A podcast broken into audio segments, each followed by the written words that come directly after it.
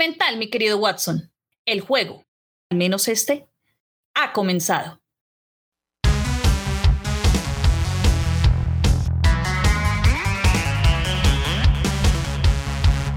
Hola, ¿cómo están todos? Bienvenidos y bienvenidas al episodio 7 del podcast de Evolución Geek, un espacio donde hablamos de películas, series, superhéroes, cómics, ciencia ficción, animación, videojuegos, algo de horror y todos nuestros gustos geek.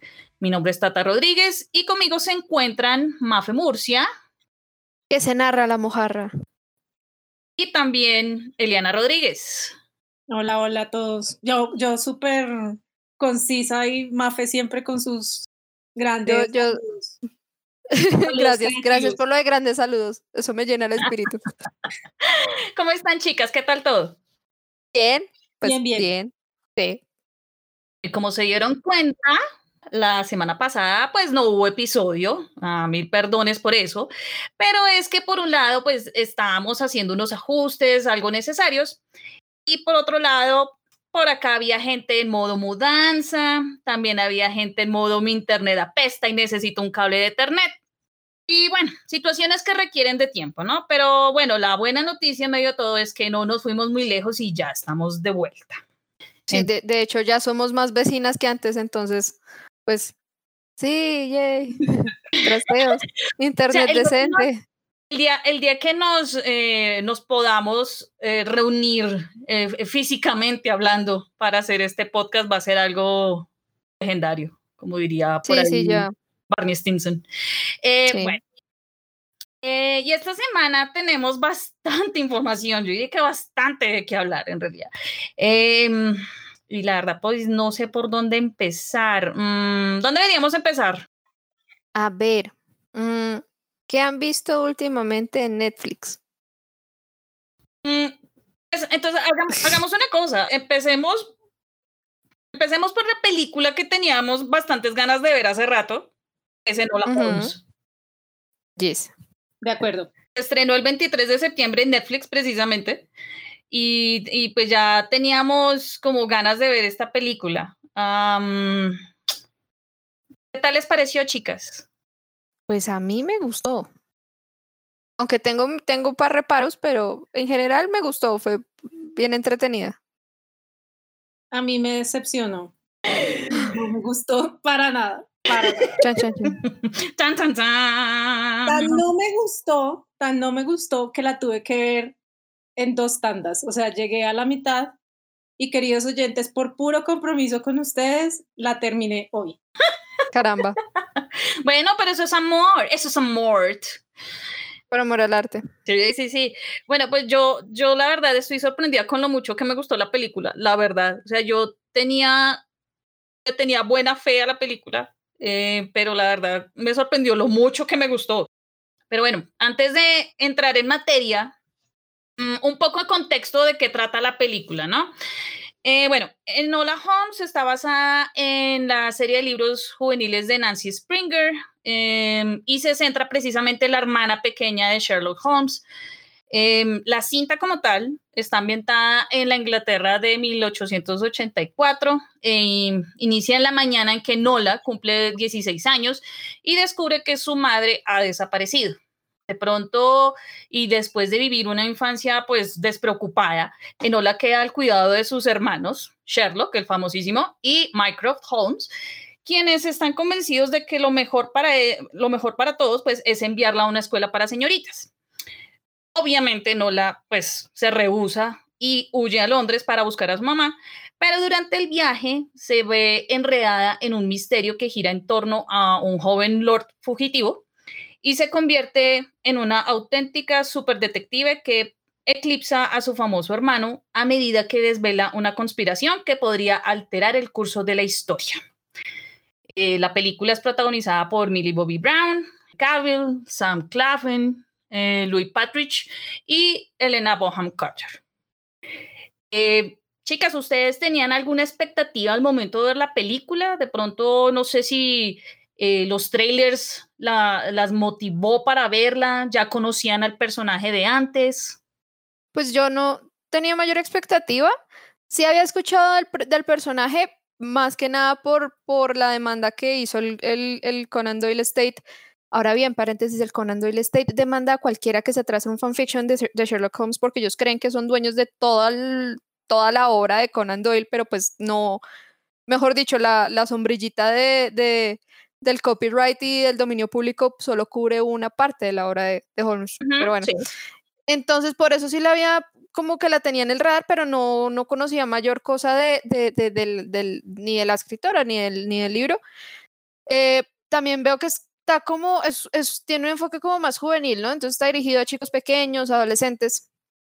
Entonces no, no, no, no, no lo he leído. Ah. Eh, cuando vi el tráiler me pareció entretenido. Mm, Millie Bobby Brown es de mis actrices favoritas.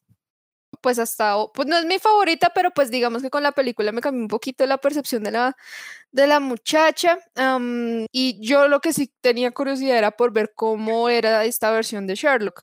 Porque una de las cosas que a mí más me gusta de, de todas estas adaptaciones nuevas de Sherlock Holmes es cómo es este Sherlock, cómo son los múltiples Sherlock Holmes que hay, que no le gusta al Conan Doyle State que eso pase, pero pues de malas. A Conan Doyle no le importa, parce. Conan Doyle dijo, mira, hagan lo que quieran con esto, yo me voy a morir y me muero y ya. No le importa, a Conan Doyle no le interesa. Están, Entonces, cuidando su, están cuidando su patrimonio. ah, sí, no, pues plata es plata, pero pues Mm. vamos a ser honestos, pues Conan Doyle mató a Sherlock Holmes y le tocó revivirlo porque a la reina le gustó y le dijo como, revivió a ese man porque yo se lo ordeno y ya. Em, entonces sí tenía mucha curiosidad a ver cómo iba a ser este Sherlock, cómo iba a ser Mycroft em, y, pues ver cómo, cómo, cómo funciona un personaje nuevo en la dinámica de este par de hermanos. Entonces, por ese lado estaba intrigada un poquito y, y por eso sí también me animé a verla. Y pues me gustó, pero tengo mis reparos.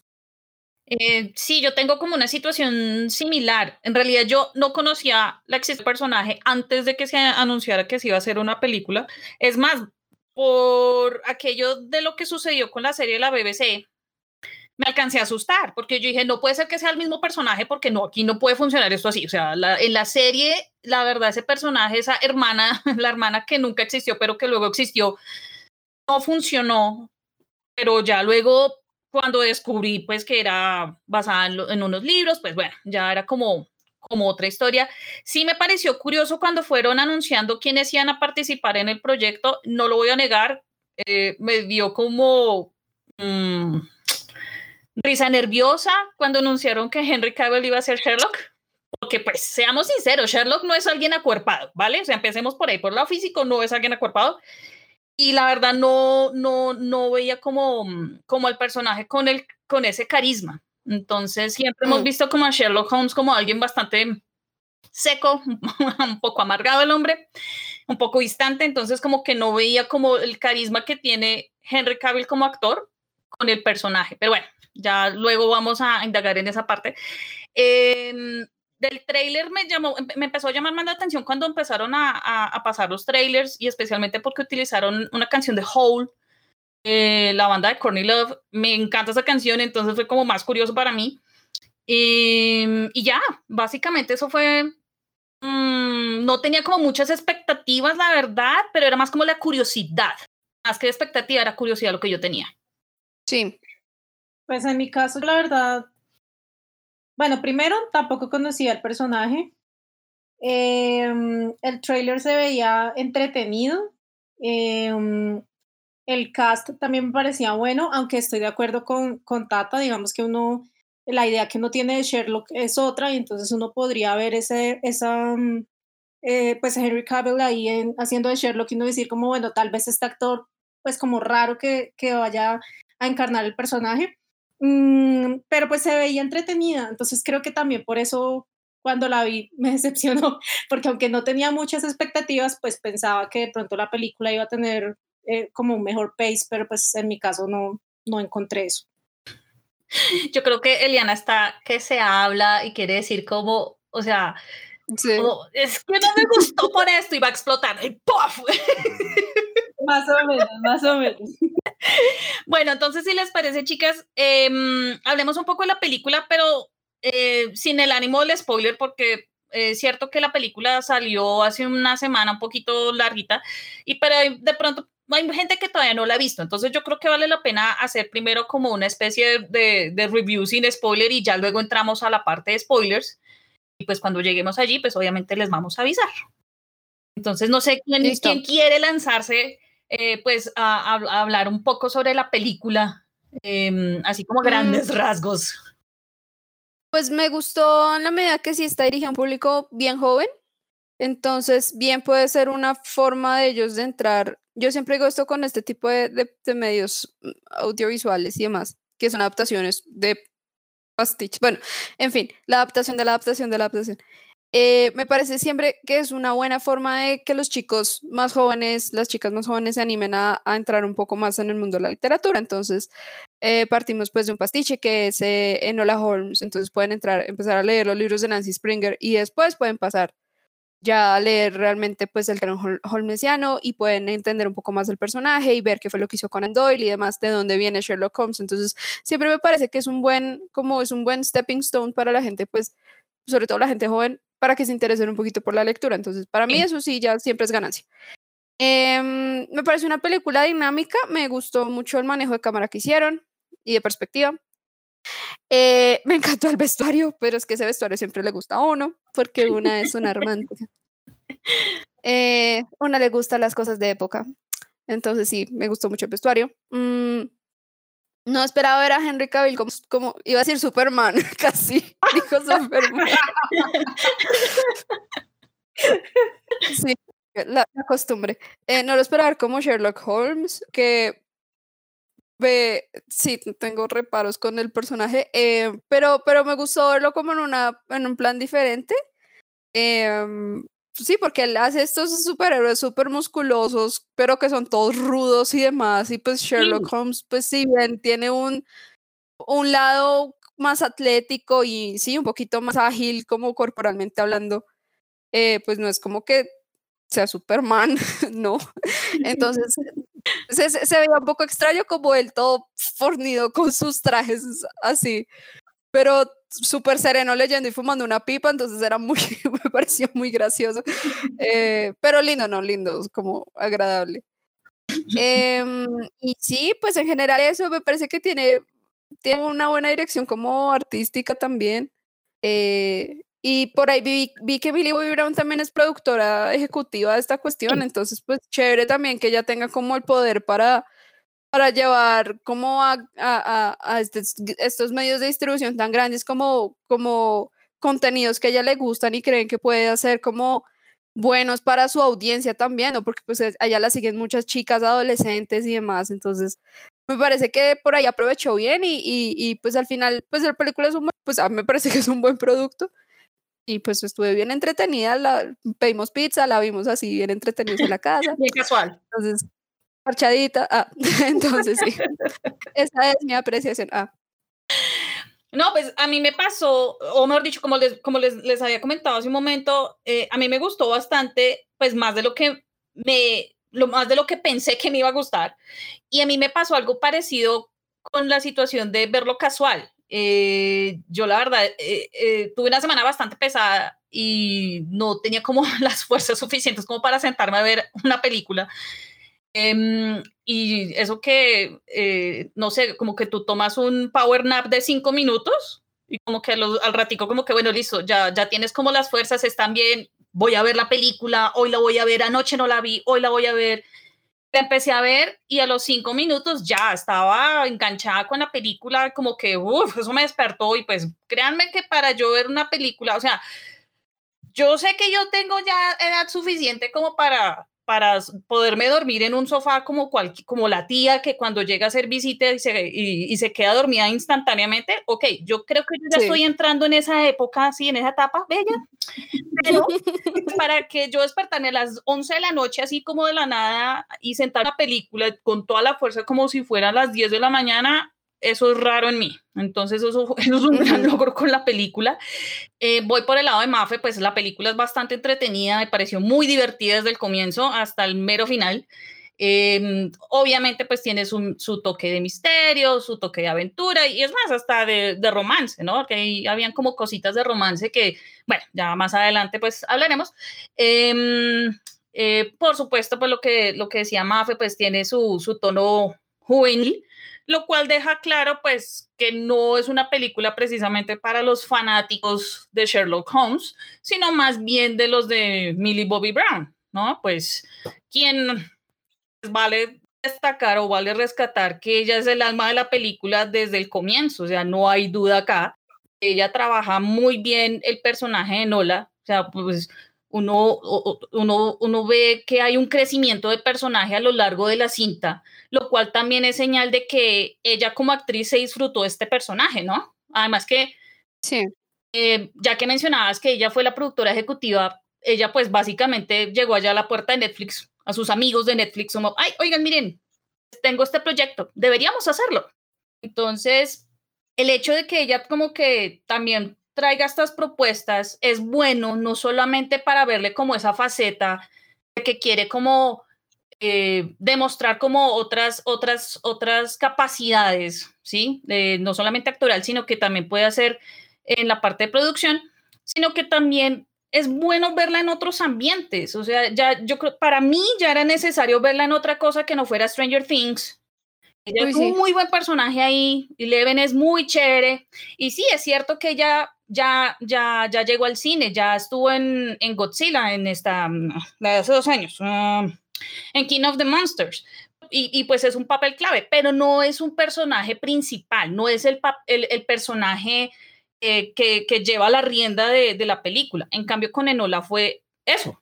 Entonces, como que el, el, el hecho que pudo demostrar esta capacidad, pues fue excelente. Y además lo que les digo, pues se notó que se gozó ese personaje de principio a fin. Yo creo que esa es como, como la mayor contribución de ella, pues en, en, en la película, tanto como actriz, y se nota que también está, ese, ese se demuestra ese papel de, de productora ejecutiva ahí en ese amor que le puso al personaje, ¿no? Voy a arrancar por lo que sí me gustó. No, sí, estamos hablando como lo, lo sí. chévere, lo chévere sin sí, vamos, a, vamos, a arrancar, vamos a arrancar por las cosas rescatables. Entonces, bueno, eh, estoy de acuerdo con Mafe, el, el vestuario creo que es una de las cosas más chéveres de la película. Eh, en general, igual a mí me gustan mucho las, las películas de época, entonces pues ese tipo de vestuario, ese tipo de ambientación a mí siempre me encantan y realmente está muy bien lograda. Eh, y de hecho la persona que está detrás del, del vestuario eh, es la misma persona que hizo el vestuario de, de Iron Lady en, en, el 2011. Entonces digamos que es alguien sí. que ya está muy familiarizada con ese tipo, con ese tipo como de, de proyectos y tener que recrear de alguna forma eh, muy estética una época definida. Entonces el vestuario está muy bien eh, la ambientación también que está muy bien. Eh, aunque yo no me imagino a Henry Cavill como Sherlock, pues Dios me lo bendiga, él siempre, él siempre es bienvenido en cualquier película. Tiene un lugar importante en mi corazón. Entonces, entonces siempre eso es maravilloso. Pantalla. Um, esas son las cosas que me gustaron. Como pueden ver, no es mucho. Tuve dos sí, fue una lista corta. Grandes. Tuve dos problemas muy grandes. Eh, digamos que sin, sin, spoilers, más adelante hablaremos ya a detalle. Eh, pero una de las cosas que me faltó, y creo que tal vez es un problema, no sé si es un problema del guion, en mi concepto lo sentí así, y es que me faltó tener como una conexión emocional más fuerte con, con Enola. O sea, como sobre todo la idea de que ella tiene una relación con su mamá y su mamá desaparece y entonces ella tiene que buscarla. Normalmente las, pues, las historias tienen inicio, nudo, desenlace y para llegar a ese nudo y que uno esté ahí como pendiente pues al borde del, del sofá, pues tú tienes que tener una conexión emocional para que te importe lo que está pasando en pantalla. Mm. Y a mí me pasó que pues yo no sentí eso, o sea, como que esa conexión entre esos dos personajes me parece que fue hecha como muy a la carrera entonces, pues sí, la mamá desapareció, pero fue como, pues desapareció, baila, pero como que no me importaba mucho, o sea, y esa es la premisa, ¿no? Entonces, por eso es que no me engancha, porque es como, bueno, pues esto es lo que ella tiene que hacer, pero pues me da igual. Entonces, por eso, de hecho, yo llegué a la mitad de la película y tuve que frenarla y realmente dije como, no, hasta acá llegué. Después, nuevamente lo digo por compromiso con todos ustedes, terminé de verla. Eh, es la verdad. La, verde, la, la, terminé de ver hace 45 minutos para que vean el compromiso. Entonces, ese, fue, ese fue uno de los grandes problemas que yo encontré. Realmente no tuve una conexión real con, con la trama. O sea, como que me pareció que todo se armó muy rápido. Em, entonces, como que dije, o sea, realmente no me importa. Y la otra cosa que me pasó, eh, sin ir muy en spoilers para, pues más adelante hablaremos de eso, es que esa eh, eh, historia de amor, entre comillas, tampoco me la tragué. No sé si fueron las actuaciones o sentí que como que en el guion todo se aceleró mucho, entonces, pues como que tampoco, y eso también era una parte importante de la historia. Eh, pues no, no tanto como la, la, la, historia de amor, entre comillas, sino el hecho de que ella también tuviera que ayudarle a este man. Eh, entonces, como que, como que me pareció muy flojo, la construcción estuvo como muy a la carrera, o así fue como yo lo sentí. Entonces, pues por eso es que la película me pareció floja. Mm, se me olvidaba una cosa que también me gustó un montón y, eh, y fue ese recurso, o bueno, que es, realmente fue lo que más me gustó de la película. Y fue usar ese recurso de, derribar la cuarta pared, o sea, ah, toda esa digamos que todas esas escenas en las que no la voltea y no, nos mira a nosotros como espectadores, em, esos recursos son muy chéveres, ya pues no, o sea, de un montón de series, digamos que Fleabag lo ha, lo ha usado mucho, eh, y es un, un, recurso que siempre es como muy bienvenido, entonces eh, eso me pareció chévere. Pero pues como se darán cuenta, digamos que los aspectos técnicos me gustaron, pero la historia no me gusta. Entonces, esa es mi apreciación. Y más adelante, cuando hablemos de spoilers, me regaré. Lo chistoso es que eh, tú mencionas que tú tienes, bueno, un problema básicamente con una parte de la trama. Eh, y yo pienso que hay partes de la trama que son bastante inteligentes, pero coincido en que una parte en que se resolvió muy rápido. Yo sentí que el misterio se resolvió un poco rápido pero a la vez yo digo, bueno, pero es que la, la verdadera historia como tal era el hecho de que no la buscaba encontrar su lugar en el mundo, ¿no? Separada de su mamá y de sus hermanos. Entonces fue como, yo le di ese como ese contrapeso al hecho de que como, bueno, se, todo se resolvió un poco, un poco rápido. Y ahora que mencionas lo de la cuarta pared, yo lo tenía en mente para, pues, para hablar un poquito más adelante, pero a mí también me encantó esa parte. O sea, yo pensé que con lo que mostraron en el tráiler iba a tener como suficiente, pero no, fue un, un, un buen plus para la película. Y aunque pensé que por momentos iba, se iba, se iba en exceso, eh, no fue así. Es más, y hubo un par de momentos donde se utilizó ese recurso que me pareció genial. Em, y es, eh, es más, voy a hablar uno que aparece en el trailer, que es cuando ella básicamente le pregunta a la audiencia cómo tienen alguna idea y le hace cara a uno como de, pero diga, diga algo. es como que esa presión de ella haciendo eso a la, rompiendo la cuarta pared, pues me pareció fabulosa, que es un recurso que sí efectivamente le hemos visto en, en, otros escenarios, el caso de Deadpool, el caso de Fleabag, y pues ahí como el dato, el dato anecdótico es que el director de la película eh, dirigió la mayoría de los episodios de Fleabag, entonces obviamente eh, Harry Brad, eh, Bradbeer, que es el, el, director, pues ya tenía noción de cómo saber utilizar ese recurso y en qué momentos. Entonces, obviamente, pues eso le dio también ese plus a la película. Buen dato, buen dato ese.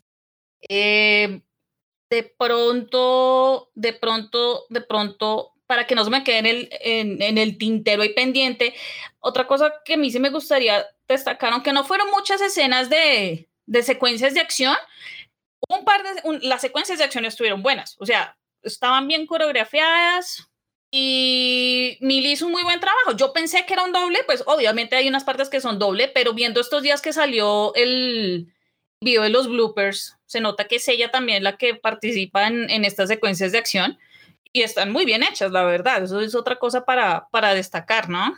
Sí. Sí, de acuerdo, de acuerdo. De acuerdo. Pues no, sí se nota que se puso la 10, ¿para qué? No, sí, total, total. Bueno, y hay cosas que se quedan en lo superficial en la película, que lo que, ahí apoyando un poco lo que Eliana dice, para que no se sienta sola en ese barco de no me eh, es algo que creo que, algo que, algo que creo que pues hablaremos más de ello en, en, la parte de spoilers, pero pues en general eh, aquí pues no les voy a negar, a mí me gustó bastante la película. O sea, sentiría que valdría como la pena volverla a ver. O sea, así como en plan relajado domingo para, para volverla a ver. Em, bueno, nos vamos a spoilers indagar un poco más en los spoilers. Ok, entonces, advertidos todos, esto es ya, entramos a zona de spoilers. Eh, más adelante, pues vamos a tener más información en nuestro podcast para que estén pendientes, no se preocupen, tanto en el cuerpo del, del de, ¿cómo se llama? del cuadrito de, de Spotify, de las otras plataformas donde andamos, vamos a poner pues los tiempos como para que vayan y adelanten el, el, al tiempo que ustedes quieran llegar, ¿vale? Entonces, ¿qué más les gustó? ¿Qué fue lo que más les gustó? Así ya, entrando en spoilers, aquí ya vamos a regarnos. Yo sé que aquí Eliana le va a tratar un poco a hablar, pero bueno. primero, primero los que tienen opiniones positivas, entonces, adelante. Toda la palabra. Soy, ah, bueno, la cuarta pared me gustó mucho, me gustó mucho las transiciones como, mm, no sé cómo describirlas, las que son como animadas, como como ilustradas sí, sí, un poquito. Las animaciones también parecieron súper bonitas, pareció muy bonito, porque se sentía muy, pues no quiero entrar acá como a, a, a, ponerle género a las cosas, pero sí se sentía muy femenino, ¿no? Pero pues es como una, un tipo de feminidad, entonces, eh, pues es esta chica que es súper, súper, eh, no sé, eh, pues no es una señorita, ¿no? Pues ella es más bien, bien, bien aventurera, entonces va y, la mamá le enseña a pelear y la mamá le enseña muchas cosas y es muy pila y demás. Entonces no es una señorita, señorita. pero, pero en la película sí siento que hay como una, una onda como de, como de que sí va muy de la mano con esta idea de no la eh, buscando como su lugar en el mundo, pues ya que no está su mamá. Eh, y me parece que la película también visualmente como que transmite eso. Mm, ¿qué otra cosa me gustó? Pues Henry Cavill me gustó, pero pues es que es Henry Cavill. o sea, aquí somos, ¿Sí? aquí, aquí somos del combo de la trama, dos puntos, y la foto de Henry Cavill. Me sí. pero es que, o sea, ¿cómo no? O sea, sí, pues eso ayuda un poquito, eh, aunque, aunque yo no, o sea, no sé si vamos a entrar, vamos a ver primero lo que nos gusta y lo que no nos gusta, entonces luego vuelvo a Henry Cavill y a Sherlock Holmes. Mm, me gustó ver a Millie Bobby Brown en algo que fuera diferente, aunque no sé si todavía, o sea, digamos, no me pasó como por ejemplo Ellen Page en Umbrella Academy, no me pasó eso, pero pues obviamente ella es una actriz joven y todavía tiene como mucho espacio como para ir consolidando sus personajes y demás y no sentir que uno está viéndola a ella, sino al personaje. No sentí tanto eso en esta, pero pues igual todavía le falta un tole. Eh, pero estuvo bien en general, no pensé que me iba a dar fastidio, pero no, no me dio fastidio. es que por eso no he vuelto a ver Stranger Things, me, me genera como, me da fastidio, entonces no, la volví a ver, entonces, pero pero con esta película no. Eh, me parece que se apropió pues del personaje de la medida lo posible y pues le dio su propio toque. Eh, ¿Qué más me gustó? Pues Elena Bonham Carter siempre es chévere verla actuar. Mm, aunque de pronto quedé como esperando que saliera un poquito más. Como que todo el asunto de la mamá.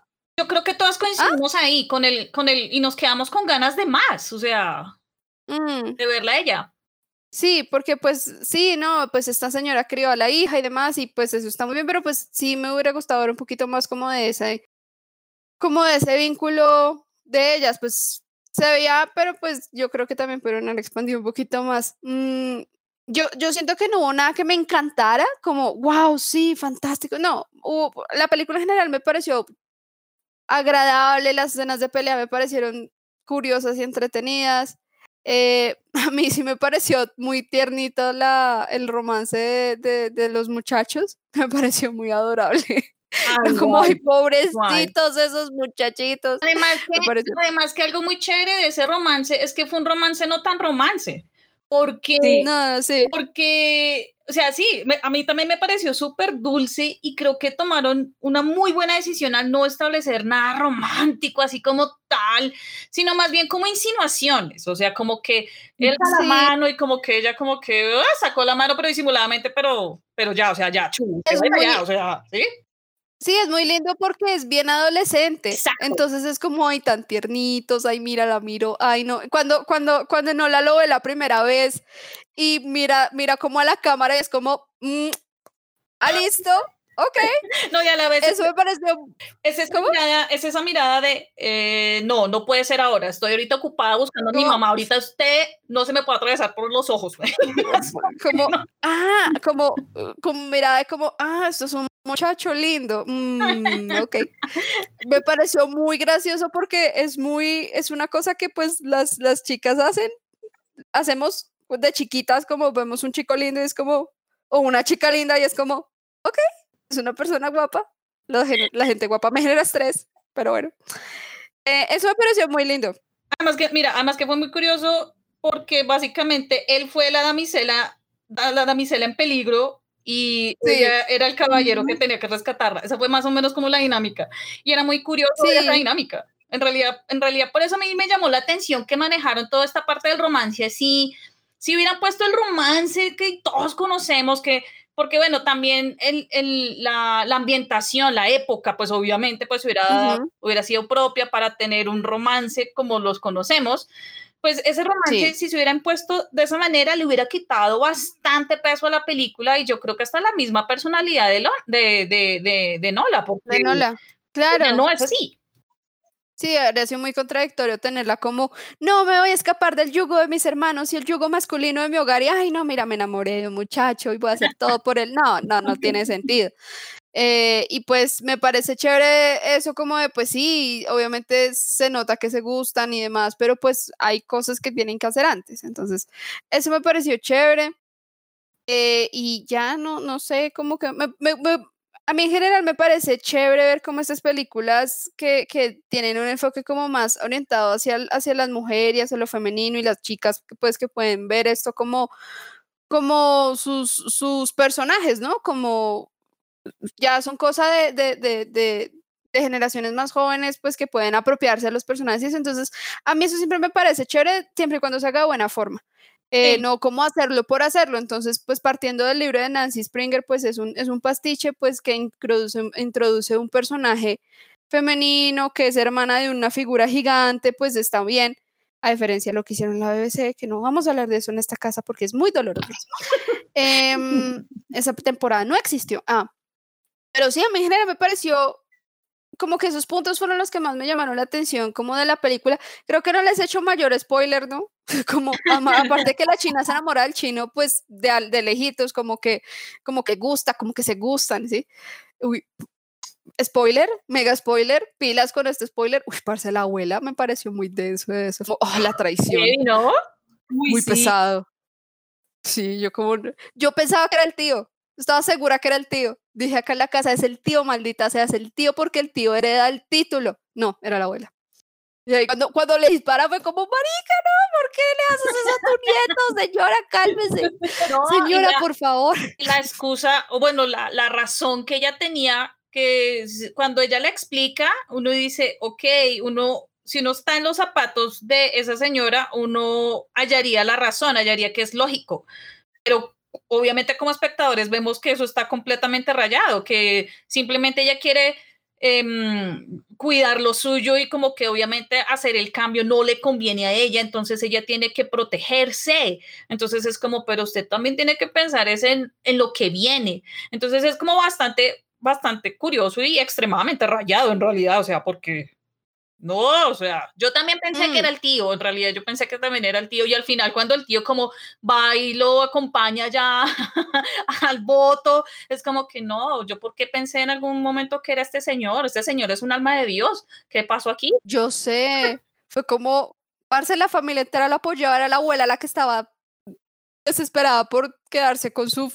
sus tierras. Jesús me pareció muy loco, pero pues, pues ese fue, digamos que ese fue un plot twist interesante porque yo realmente no lo vi venir. Eh, sino cuando baja la señora y yo la vi, fue como, "Mm, marica, es la abuela, es la abuela. Yo no estaba preparada para esto, pero bueno.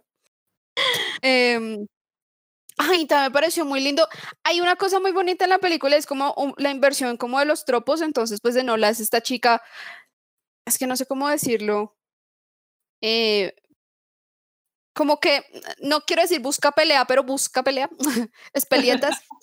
es una chica pues asertiva, es una chica que eh, pues está como encontrándose en el mundo, pero entonces tiene una, una, serie de intereses muy que podrían estar alineados con lo que uno piensa sería lo masculino.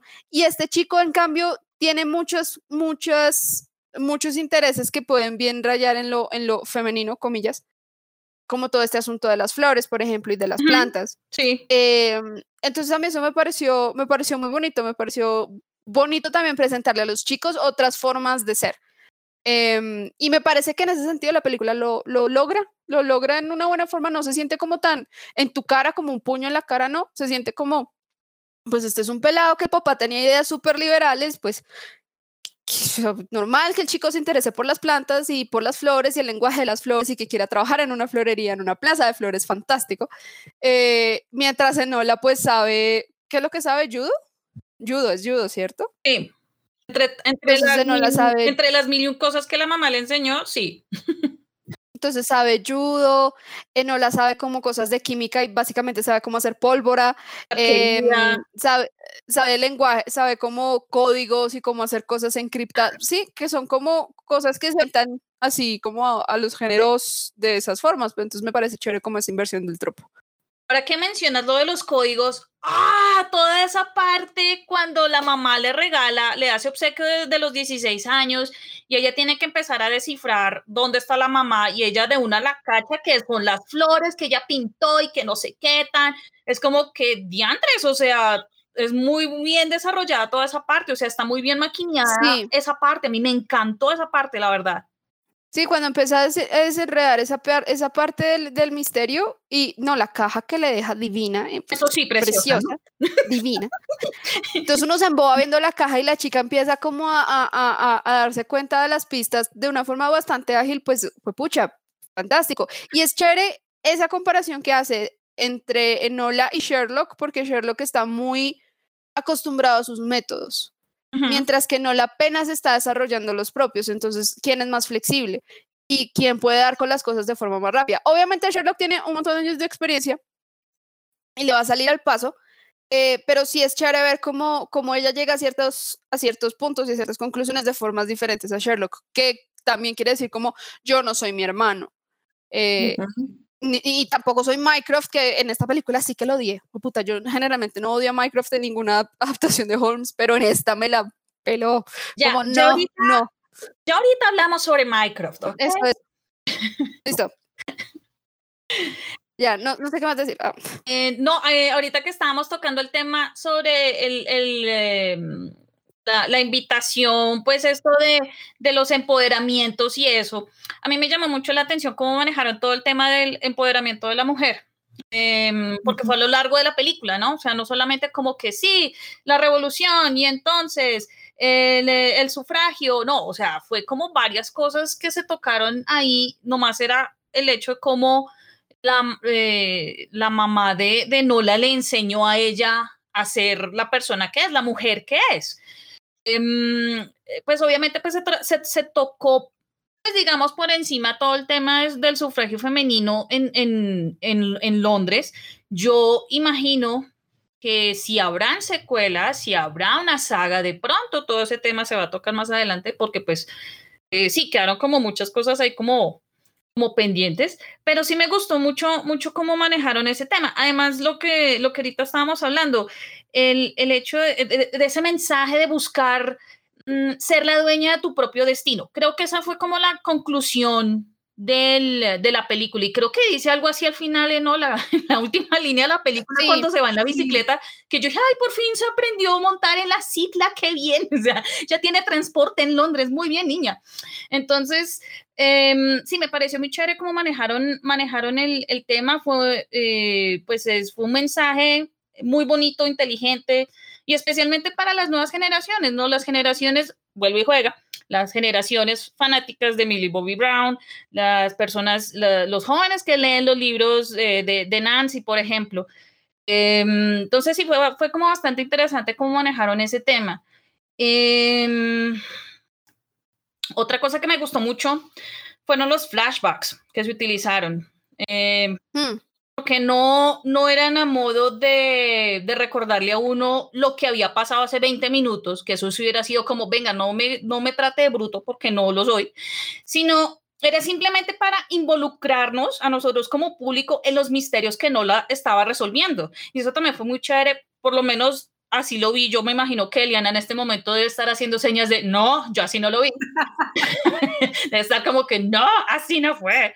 Um, pero me pareció como interesante que manejaran e, esa partecita de los flashbacks. Uh, y lo otro que me gustó en realidad, eh, ya vamos a hablar sobre estos dos personajes. Vimos poco Sherlock y vimos poco Mycroft. Me gustó en el sentido de que obviamente ellos no son los protagonistas de la historia, por ende no tenían que eh, dar mayor, eh, ¿cómo se llama eso? Eh, no mayor peso, porque no fue eso. Eh, bueno, estar más tiempo en pantalla, pues por así decirlo, que la misma Nola, pues porque a la larga ella es la protagonista de la historia. Eso me pareció como una decisión acertada y de todas formas en las veces que aparecían, eh, aparecían a lo que tenía que ser y fueron acertadas sus apariciones en la película. Bueno, no, ahorita hablamos de eso. Ah. ahorita hablamos de eso, maldita sea.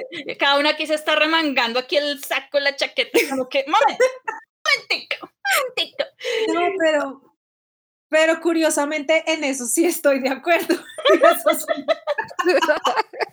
y eso me pareció algo positivo. Eso me pareció algo positivo porque no abusaron de, de esos personajes. Es decir, esos personajes tenían un sentido dentro de, dentro de esa idea de, de, a buscar su lugar en el mundo, que estoy de acuerdo, creo que de pronto, eh, no sé si es, esto suena muy tía, pero es, no sé si es la edad, pero, pero fue como yo no me conecté con esa historia, ¿sabes? De pronto hace X años atrás habría dicho como sí, qué gran historia. Pero dentro, mm. dentro de esa premisa, eh, o sea, si partimos que esa es la premisa o bueno, no tanto la premisa, pero como la mm, como el, como el mensaje que quieren dejar a la audiencia, que es como ese asunto de empoderamiento femenino, me parecía muy válido que utilizaran a Mycroft y a Sherlock como en cosas muy específicas, en escenas muy específicas, y no que aparecieran ahí como de la nada. Entonces, eso me pareció positivo. Eh, me gustó que este Sherlock es un Sherlock que no es tan como tan frío y como tan rudo como las representaciones que normalmente nosotros vemos de Sherlock Holmes. O sea, es muy distinto al, al Sherlock de Benedict Cumberbatch o al de Robert Downey Jr., sino que este es como un Sherlock como con sentimientos de alguna manera. Entonces, eso me pareció, me pareció rescatable del, del personaje. Eh, hay una escena muy linda donde, donde Sherlock le dice a ella como, como que muy bien hecho, detective, algo así, no, no recuerdo exactamente qué es lo que le dice, pero como que hace referencia a ella también está de alguna forma convirtiéndose como en una detective joven y es como bendición, eso me pareció bonito. Eh, creo que realmente a mí lo que más me gustó fue el, el recurso de, la, de, de derribar la cuarta pared creo que de alguna forma lo que hace es que nosotros seamos cómplices de Nola a lo largo de toda la historia. Si bien yo no conecté con la historia, es bastante válido ese recurso y digamos que si habían escenas y momentos específicos en los que de alguna forma como que intentaba atraer nuevamente mi atención y entonces es un recurso que me pareció que me pareció que se manejó muy bien. Pero realmente sí, o sea, creo que mi problema grande no sé si es por un asunto generacional, yo creo que también puede ser eso, eh, pero digamos que no, no me importó mucho la historia. I didn't care for it. Es como, pues bien, pero creo que, creo que si, si hubiese de alguna forma de pronto tenido unos personajes más allá de Nola, de pronto si hubiera tenido un poco más de peso Sherlock, no sé, digamos, no sé, que le ayudara a ella no sé, verlos de pronto trabajando juntos como hermanos, qué sé yo, de pronto me habría enganchado más. Pero pues, pues sí, realmente son muy pocas las cosas que me gustaron. Pero las que me gustaron me parece que estuvieron muy hechas y, y eso es todo lo que tengo que decir a favor de la película. ya que mencionas sobre los personajes y entrando ya como a la parte de lo que menos nos llamó la atención de la película. Eh, un par de personajes que a mí me parecieron flojos. Fueron Lestat y Miss Harrison, la Mm. directora de la escuela. Me chocaron. Uy, sí. O sea, Lestat de por sí no tenía peso. Yo dije, pues no sé, hubieran puesto otro personaje para que hiciera todo lo que hizo y ya. O sea, no, no era el, el Lestat que uno dice como, como el que uno conoce en otros, en otros escenarios, en otras películas o series que, que han salido de, sobre Sherlock Holmes. Y de Miss Harrison, pues sí, el personaje era gracioso, pero en realidad no aportó mucho. O sea, yo es la hora que no entiendo esa, esa cuestión de que ella estaba enamorada de Mycroft, o sea, como que no, o sea, como que no pegaba, yo no sé, a mí, a mí la verdad eso no me llamó para nada la atención, ¿Cierto? de como que Eso sobraba. Eso- totalmente. por, eso es que, por eso es que digo que hay problemas en el guion y en la construcción de la Sí. historia. Hay muchas cosas que, que eran como, o sea, como muy casual, ¿sí? O sea, como que pasaban cosas que era, pero esto, o sea, no hubo nada que lo que construyera para que llegáramos a este punto, ¿sabes? Entonces era como, pero esto, ¿qué o qué? Entonces, en ese personaje en específico, un personaje que sobraba totalmente. sí, sí, sí. O sea, La parte de la No sé. escuela, la parte de la escuela que ella la, la, la trasladan a la escuela, sí, o sea, estuvo divertida y ella portándose en su manera de ser, llevando la contraria y todo el cuento. Bueno, y hasta la, cuando robó el carro, uy, súper rápido el carro, eso sí, wow. pues fue divertido, pero más allá de eso yo decía, no entiendo este personaje, o sea, ¿cuál es el peso de este personaje? O sea, no, no, no, no le hallo nada gracioso en realidad. es que podía ser un personaje muy secundario, muy, muy secundario, pero le dieron algo de protagonismo dentro de, dentro de la trama, que es donde uno dice, pero pues no había necesidad, ¿sí? O sea, yo no sé, yo no le encontré mucho sentido. Entonces, estoy de acuerdo, personaje muy flojo.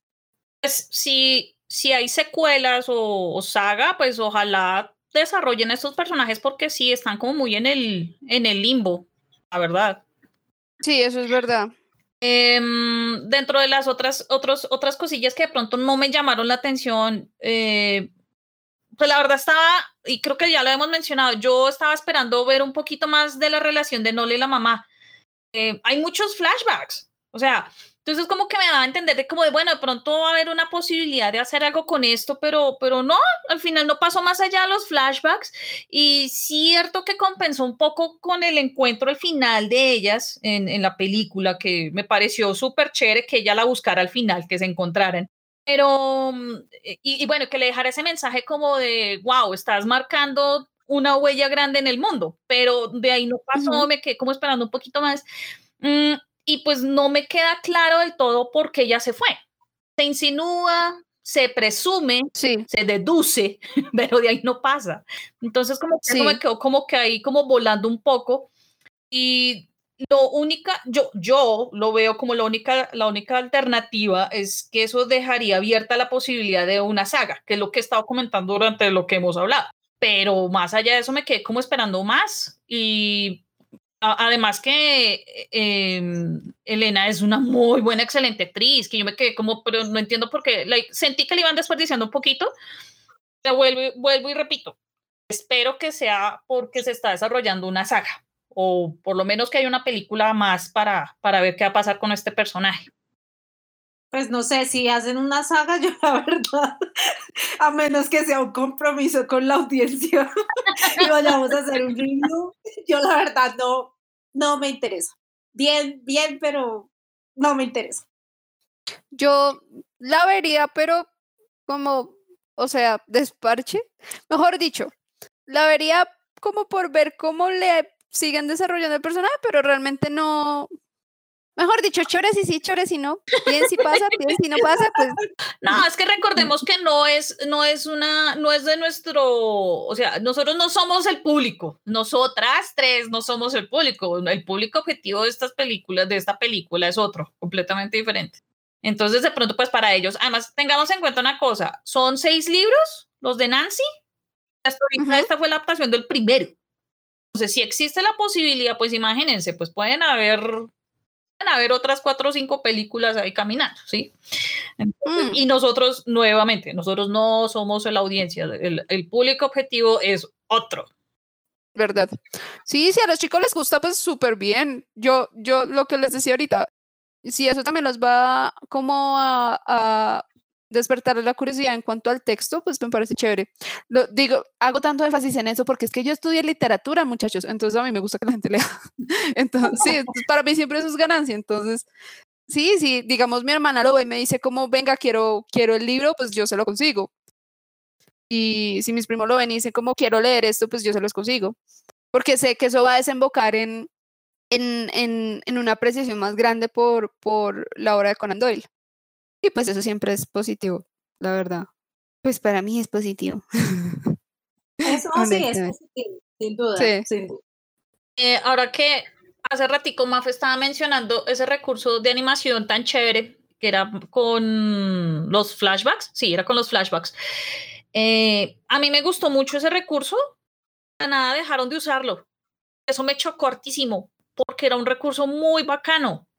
Llegó un punto, creo que fue cuando ya estaba haciendo como el día no sé qué, día 4, día 5, como ya perdí la cuenta. Ujú. Y hasta ahí creo que fui, fue la última vez que vi ese recurso, hasta el mero final cuando salieron los créditos, cuando lo volví a ver y yo, uy, pero ¿qué pasó? O sea, eh, es un recurso que alcanza a marcar la diferencia, precisamente por lo que estabas mencionando, eh, que lo pone como un poco em, femenino, pero a la vez es, eh, pues, a la época, va acorde a la época.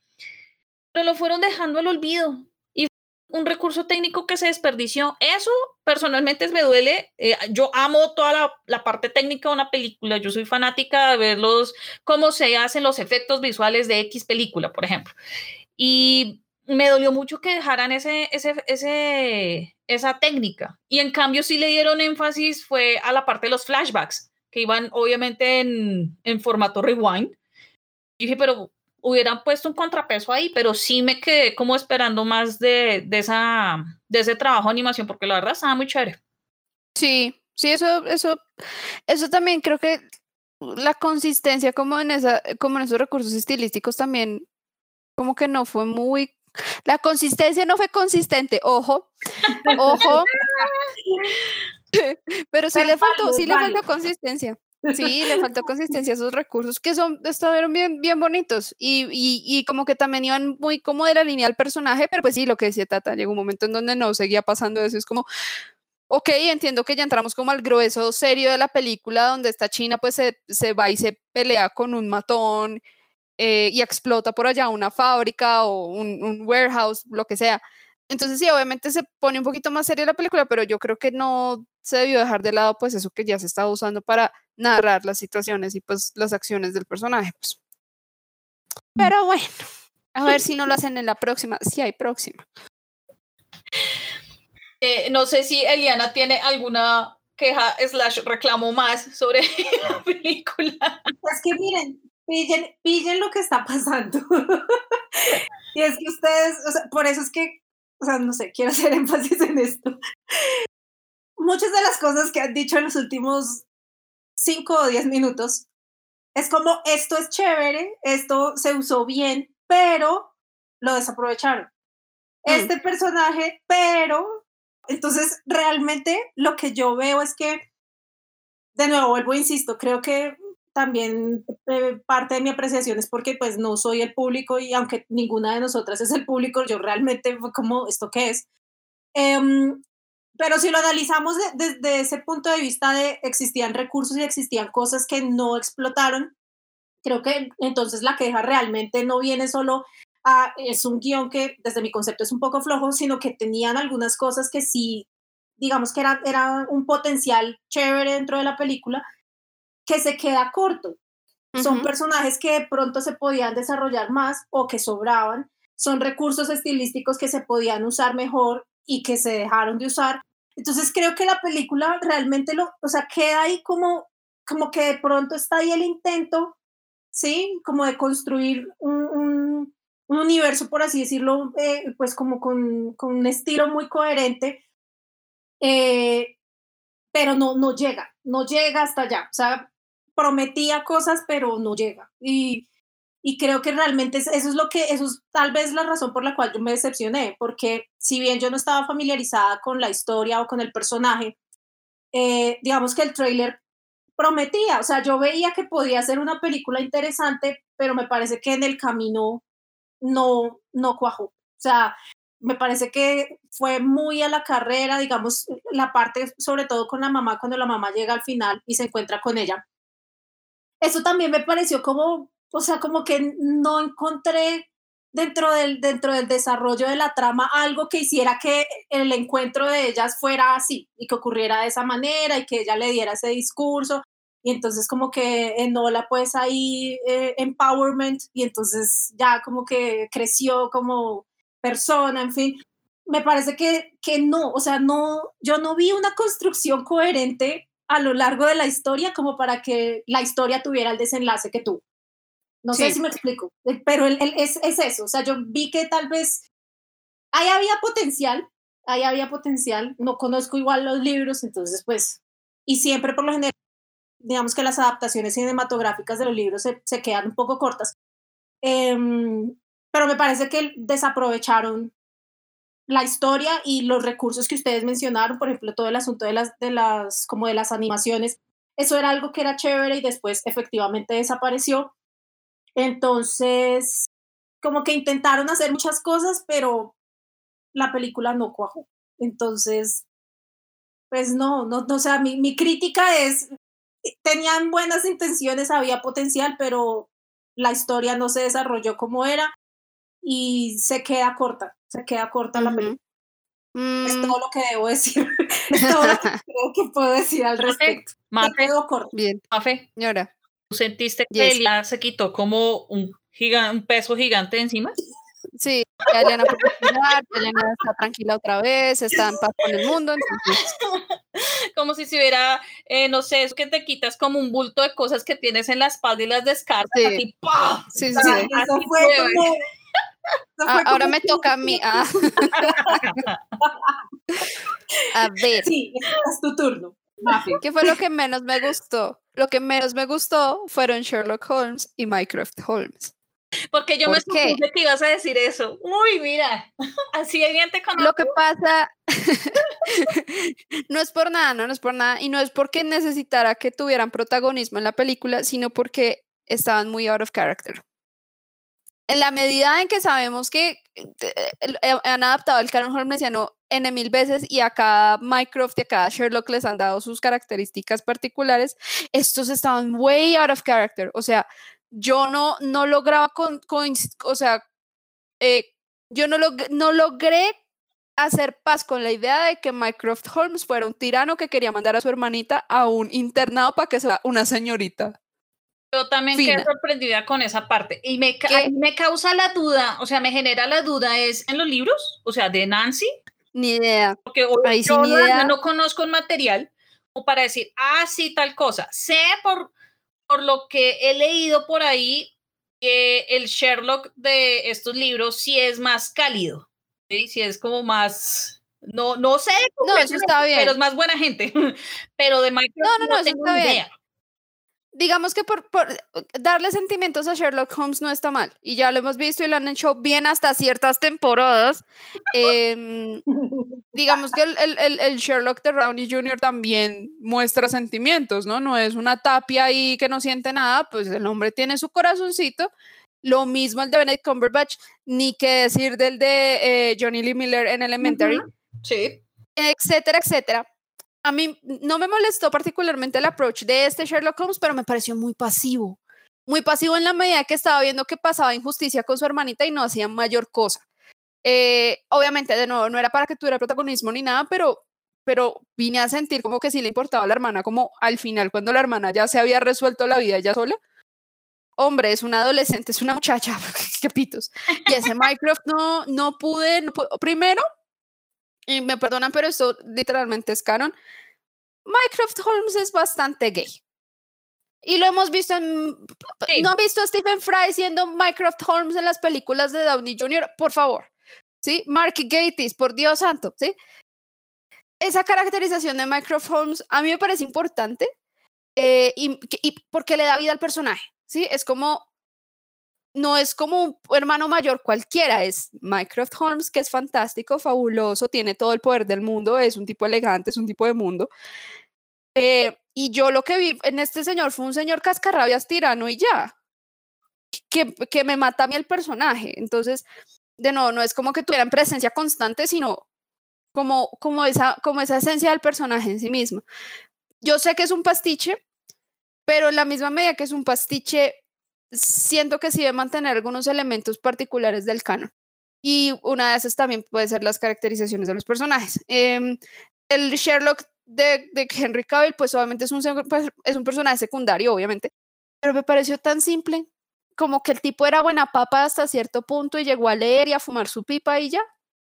No, pues tu hermano te quiere mandar a un internado, yo no puedo hacer nada. No puedes hacer nada, América, tú es como dos metros, weón. ¿Cómo que no puedes hacer nada, maldita sea?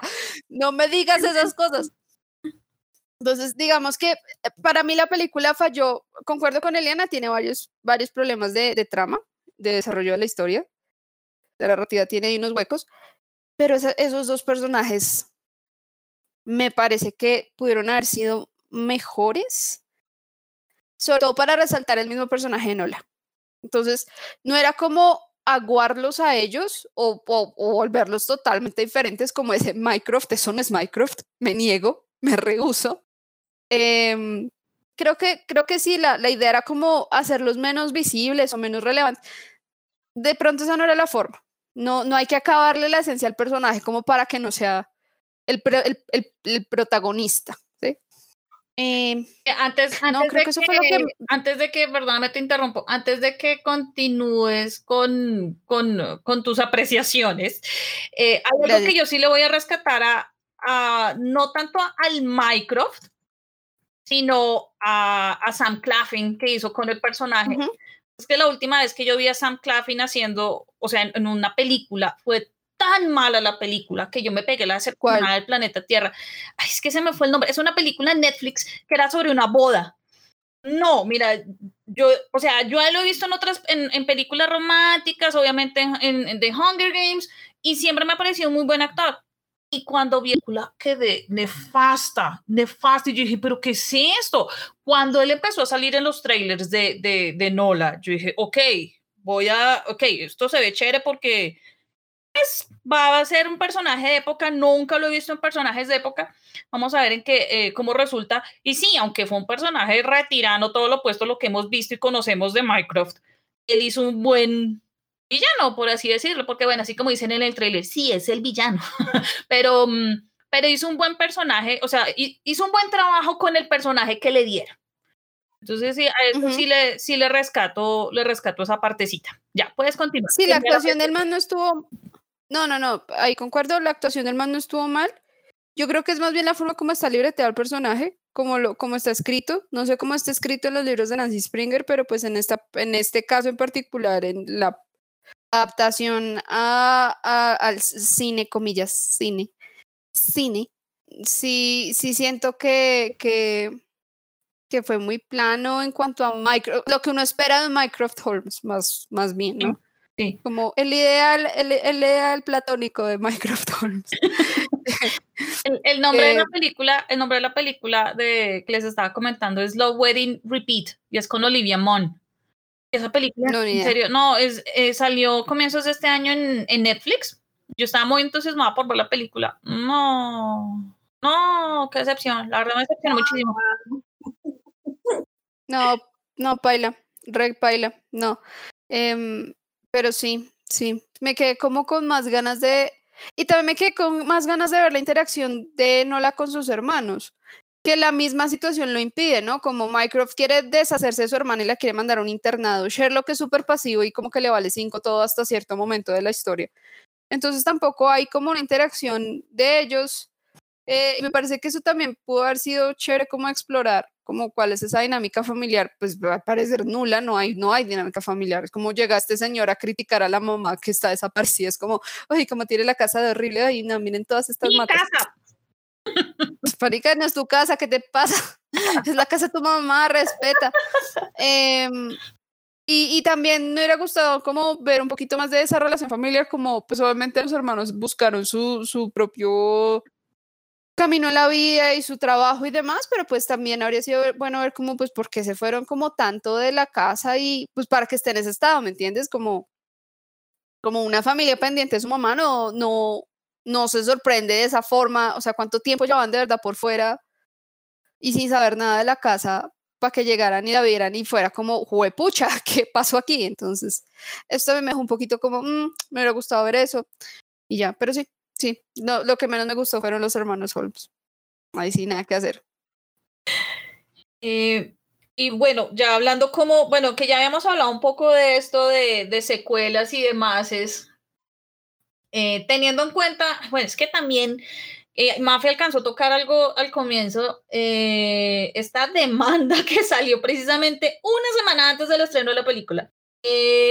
¿Ustedes sí ven ya la posibilidad de, de, de, hacer algo, es decir, o sea, de, de una saga, de una secuela? Porque bueno, hay que también tener en cuenta que eh, por ejemplo, aquí en Colombia, la película, mm, la película es que es, es, lo más visto en la plataforma. Ah, eh, y de, número dos es Pasión de Gavilanes, ¿no? Ah, um, uh, yo sé. Eh, en México creo que también está entre los primeros tres, o sea, en Chile también, o sea, como en diferentes sitios a nivel mundial, Estados Unidos, por supuesto. La película ha leído bien en la plataforma. ¿Ustedes creen que, y teniendo en cuenta esta cuestión de la, de la demanda, eh, ¿ustedes creen que sí existiría la posibilidad de hacer una secuela o una saga? Sí, digamos que las demandas uh, con los litigios con el State de Conan Doyle se caen rápido últimamente porque ellos lo que hacen es decir que la, la única obra que no está todavía cobijada, no, que no está todavía disponible al, al público eh, en cuanto a copyright, eh, contiene todo el desarrollo emocional y de personaje de Sherlock Holmes. Pues that's bullshit, no, mis amigos, eso no funciona así. Uh -huh. Entonces, esas, esas demandas las tumban rápido. Entonces, uno de los, uno de los más importantes, que es un, que es un holmesiano muy importante y muy relevante, que es eh, Leslie S. Klinger, él siempre está como fronteando esas demandas y siempre llega a apoyar pues estos casos donde cuando el state dice como no, mira, no puedes adaptar esto porque es que el personaje todavía es nuestro cuando hay casi 40, 50, no sé, X cantidad de, de, historias que ya son parte del dominio público. Entonces, de poder, poder se puede, ya depende cómo le vaya como en cuestión de rating y demás, porque igual la demanda la tumbaron, pues se, la tumban relativamente fácil. Al, al State con André le gusta fregar mucho, mucho, mucho, mucho. Muy diferente. Así hicieron, con, de, con así hicieron con la de Ian McKellen, ¿no? Que también hubo demanda. Uh -huh. Mira. Sí, no, cada que hay algún producto nuevo que, que, que, que que sea un derivado la obra de Conan Doyle, esa gente siempre va a poner pereque, siempre, siempre, siempre, siempre. Eh, el, el, argumento de ellos es que no, Holmes no puede tener múltiples personalidades. Patrañas, manica, nadie le importa eso porque Conan Doyle no le importaba. Carajo, el man dijo, hagan lo que quieran, yo me voy a morir y me voy a quedar muerto y ya, no pasa nada. Pero pues obviamente pues la plata siempre es una cuestión determinante y pues siempre, siempre, siempre es bueno tener pues como las, las riendas bien apretaditas pues de un state como es el, el state de Conan Doyle. Eh, es como si el state de Tolkien pusiera pereque, pero pues con el state de Tolkien sí las cosas son más diferentes sí. y son más fluidas. Otro, pues digamos que Amazon paseo, eso es otro paseo y es un poco más denso. Sí, es un poco más denso, pero pues con el state de Tolkien es un poquito más menos engorroso llegar a acuerdos. Pero que es que el state de Conan Doyle friega mucho, mucho, mucho, mucho, mucho. Eh, ellos querían que no fuera posible hacer fanfiction de Conan Doyle. Y ahí sí cagada porque pues fanfiction de Conan de, de, Sherlock Holmes, perdón, llevan haciendo desde que se inventaron a Sherlock Holmes. Entonces, ahí sí no hay nada que hacer. Eh, pero sí, entonces en esa misma medida, las demandas que, que, que monta esta gente están siempre eh, soportadas como la, con esa premisa, ¿no? Como que este libro que todavía es parte del, que es, todavía es propiedad privada, eh, contiene pues el desarrollo del personaje, no sé qué.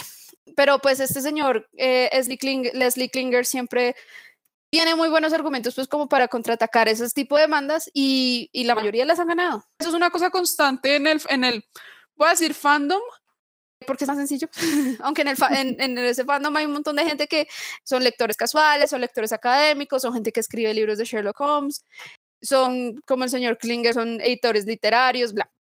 Y siempre están eh, eh, listos pues como para enfrentar este tipo de, de cosas, porque pues ya ya ha pasado tantas veces que ya saben cómo proceder, básicamente. Eh, y, y, ya, y, y, de poder, poder se puede, o sea, que puedan hacer otra película de Nola Holmes, yo creo que sí. Ya depende cómo le vaya en cuestiones de streaming y demás. Pues hasta el momento le ha ido pues bastante bien. Pues esperemos, Mm. em- esperemos que esta, esta demanda se quede como en papelito y pase lo que pasó con la de la película de Ian McKellen, se arregló las dos partes igual, todos felices y contentos y cada uno siguió su camino. Sí. Bueno, eh, ya saliendo un poco como del tema de la película, pero continuando con el tema de Sherlock como tal. Ujú. Eh, es que se han hecho tantas cosas, tantas em, eh, producciones alrededor de Sherlock. O sea, es que desde cómics, por eso yo todavía- a mí no me cae en la cabeza lo de la demanda y eso es porque se ha hecho tanta cosa que es como que, que tonta que hagan una demanda sabiendo todo lo que se ha hecho con, con la propiedad, ¿no? Eh, se ha hecho desde cómics, se ha hecho obviamente series, se ha hecho eh, obras de teatro, cine. Eh, yo sé que nosotros, en, nosotras, tenemos referencias de los más recientes, las propiedades más recientes, pero no sé cuál es su, su Sherlock o su propiedad de Sherlock favorita, aunque yo imagino la respuesta de Mafe, pero no sé si, si, si podemos o, o hablemos un poquitico sobre el tema. Eh, sí. Ah. pero se van a sorprender con mi respuesta. Yo sé que todo el mundo ya sabe más o menos qué voy a decir, pero no voy a decir eso. ¿Por qué? Mi versión favorita de Sherlock Holmes es Basil de Baker Street, que es la adaptación que hace Disney, donde Sherlock es un ratoncito. ¿En serio? Esa es mi Oh. adaptación favorita de, de, de, de Sherlock Holmes. Me encanta. Me encanta. Tiene, tiene música, tiene un villano carismático. Ese Moriarty es mi segundo Moriarty favorito después de Andrew Scott. Obviamente. Pero Ratigan es fantástico, o sea, es todo lo que uno quisiera en un villano carismático. O sea, es, es muy buen Moriarty y es una rata, es una rata. Eh, y es muy bonito, es más que la, adaptación de Holmes, es un homenaje. Entonces es mu- muy bonito verlo desde el punto de vista de, de, que sea un homenaje a la obra de Conan Doyle. Eh, y pues es un musical de Disney, entonces tiene canciones, tiene momentos memorables. eh, la dinámica entre, entre pues Basil y, y, el señor, el, el señor Watson eh, en, en la adaptación es muy bonita y es todo pasa muy rápido porque es como una historia en co- como cómo se conocen ellos dos mientras resuelven un misterio, mientras Ratigan quiere como tumbar a la reina ratona de Inglaterra. Bueno, tienen que verla, es muy bonita. Y esa es como, esa es mi, mi adaptación de Holmes favorita, honestamente. Obviamente después está la de la BBC, las tres primeras temporadas. Y eso. em, y pues Downey Jr. Eh, no pude ver Elementary completo, por ejemplo, pero sé que Johnny Lee Miller hizo un buen trabajo como Sherlock y pues Lucy Liu como Watson también fue como, Ay, fabulosa. como revolucionaria, Sí, fabulosa. totalmente. Gracias. Em, no he visto las adaptaciones viejas. Por ejemplo, yo no he visto a Jeremy Rath- em, ¿sí es Jeremy Rathbone, se llama así. Jeremy Brett, perdón. eh, que es como una de las adaptaciones más clásicas de, de Sherlock Holmes, que fue. Em, tuvo lugar desde 1984 hasta el, mm, hasta el 94, del 84 al 94. Eh, y pues es como una de las más adaptaciones más clásicas, ¿no? Pero yo nunca la he visto y algún día la veré. mm. Pero sí, de resto, esos, esos son mis. Mis. Esos, mi Sherlock favorito es Ba- Basil de Baker Street, el ratón, el ratón detective. Ese es, ese es mi favorito. La canción de Ratigan, parce, Chef's increíble. 10 de 10. Ahora poner a, poner a Andrew Scott a hacer la canción de Ratigan. Eso, puff, top. Top. O sea, yo lo pago, si quieren, yo lo pago. No sé cómo, pero yo pago por ver. No sé, pero sí. Mm, pues la mía es, es la de Robert Downey Jr. por una razón muy sencilla. em, y es que ver eh, a Sherlock Holmes en pantalla eh, con, con esas películas hizo que yo releyera la obra de Conan Doyle. Entonces, Ah, lo tuyo pues es más cercano al. lo tuyo es más cercano al corazón.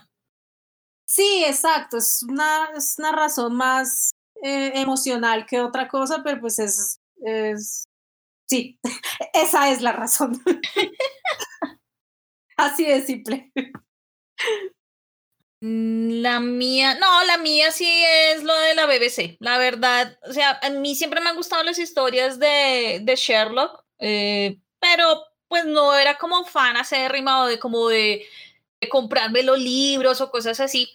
pero gracias a la serie como que como que me empezó a, a, gustar el personaje y además que era como, como un approach diferente, era un approach actual. Entonces como que eso me llamó mucho la atención. Eh, sí, definitivamente la temporada 4 en realidad no existe en mi mente, voy hasta la 3. Eh, y pues Benedict hizo uh -huh. un excelente trabajo. Eh, a mí, siempre, siempre que, que mencionamos la, se la serie, se me viene a la cabeza el piloto que no, que no, o sea, el piloto fallido de esa serie. No me acuerdo piloto, quién me lo mostró. Eh, yo, no yo. Sé, sí, fuiste tú que me lo mostró. Sí, obvio. Era, Sí, era. Sherlock Holmes usando jeans. A mí nunca se me va a olvidar. Ay, y es como, Dios mío, ¿qué es esto? Y era como todo contento. O sea, no era tan, tan contento, pero era un, era como más, em, un poco más sociable. Era súper raro verlo. Yo no, y, y me acuerdo que el apartamento era, era otro, o sea, tenían otros colores, obviamente había más luz. Entonces, siempre que hablamos sobre el tema, me acuerdo del piloto fallido. Gracias a Dios reflexionaron, tomaron la decisión correcta en ese momento y tuvimos tres excelentes temporadas de Sherlock de la BBC. Y, Sí. ya- y yo creo que no, después de la, después de la de, de la de la BBC, eh, coincido con, con Eliana, eh, pero la primera película de Guy Ritchie, a mí la segunda casi no me gustó. Entonces me quedo con, eh, con la primera película de, de Sherlock Holmes y ya luego vendría siendo la de Johnny Lee Miller. La verdad me gustó, o sea, pues era, era diferente, pues porque era como una versión, pues sí, es una versión americana de, de- del personaje y lo chévere de, de, esa adaptación, más allá de Sherlock, fue Lucy Liu, porque no era solo como que hay una mujer es Watson, sino es una mujer asiática siendo de Watson, o sea, cáchenla por dónde va Sí. esto. Entonces, y, y estamos hablando que eso fue hace raticos, o no es como que, ay, sí, entonces ya el mundo políticamente correcto en el que estamos viviendo ahorita. No, eso fue ya hace ratico. Ellos también empezaron, ellos fueron como los pioneros en como traer estas, estas cuestiones de la, de la inclusión y, me, y, esa, y ese aporte me parece, y siempre lo voy a tener como, como entre mis destacados en, en, en los cambios que se han empezado a generar tanto en el mundo de la televisión como en el cine. Em, Sí, Sí, sí, sí. No, y te- antes de que sigas, esto también vale la pena notar que el Moriarty de esa serie también es una mujer, es Natalie Dormer. ¿Verdad, Ah, verdad? sí. Y la señora, y la señora, ¿cómo es que se llama? La señora Hudson es una mujer transgénero en esa serie también. Entonces, Elementary es muy interesante en esos cambios que hace. Algún día le va a sacar tiempo para verla, porque sí me parece, me parece importante. Sí. Eh, bueno, chicas, entonces, ¿cómo califican la película? Empecemos por Eliana. Yo creo que Mafi y yo estamos intrigadas de la calificación de ella. Sí, vamos, Eliana, quiero saber. Pues yo le voy a, a regalar, Eso es todo mejor. le voy De a chévere. regalar, le voy a regalar un 5, regalado así, por el, por el intento. Ah, Se lo voy a, sí, no, buen intento, em, muchas fallas, también creo que influye de nuevo, eh, pues que no, no soy el target de esa película y de pronto tal vez es como un poco cursi para, para mí, no tengo, no sé, es posible. Entonces tampoco me siento como en posición moral de darle menos. Entonces, cinco. Ahí, de, de- ahí, ahí. Cinco es un cinco que dice, you tried. Sí, exacto. no, sí. nice you try. Ni siquiera you Es tried, como cuando nice los profesores decían a uno que le calificaban como porque vino a clase, o sea, como, bueno, ahí algo hiciste. Eso, es esa nota. Mafe, ¿cuánto le pones? Yo le pongo un 7. Un 7. No alcanza, no alcanza a llegar 8, 9, 10, no. 7. ¿La vería de nuevo? Sí. ¿Por qué no? Eh, pero sí, sí se queda coja en algunos aspectos y, mm, y pudieron haberle dado más como a, al feel de la película, la narrativa y demás. Eh, eventualmente leeré los libros, yo creo que le sacaré tiempo para leer los libros y ver qué pasa si sacan otra, de pronto la otra es mejor, mm, quién sabe. Pero sí, hasta le doy un 7. Aunque vayan y la ven, o sea, vayan, la ven, se divierten un rato porque es muy entretenida, pero le pongo un 7. Mm, yo le doy 8. yo no iba con muchas, no, muchas no, yo no iba con, con expectativas para la película, sino que lo que les mencionaba al comienzo, al comienzo, lo mío más fue curiosidad de qué iban a hacer con el producto. Y sí, me sorprendieron bastante. Tiene fallas la película, no hay, no hay que negar eso, pero eso no significa que la película sea mala. No, al contrario, o sea, uno se divierte con la película. El hecho que una película te, te entretenga y te divierta, ya eso es un, un gran plus, créanme. Entonces, sí, la película, la película es divertida, entretiene, tiene, tiene buenas actuaciones. Eh, y nuevamente, lo que más resalto de ella es a Millie Bobby Brown. Ella se lució completamente con esto.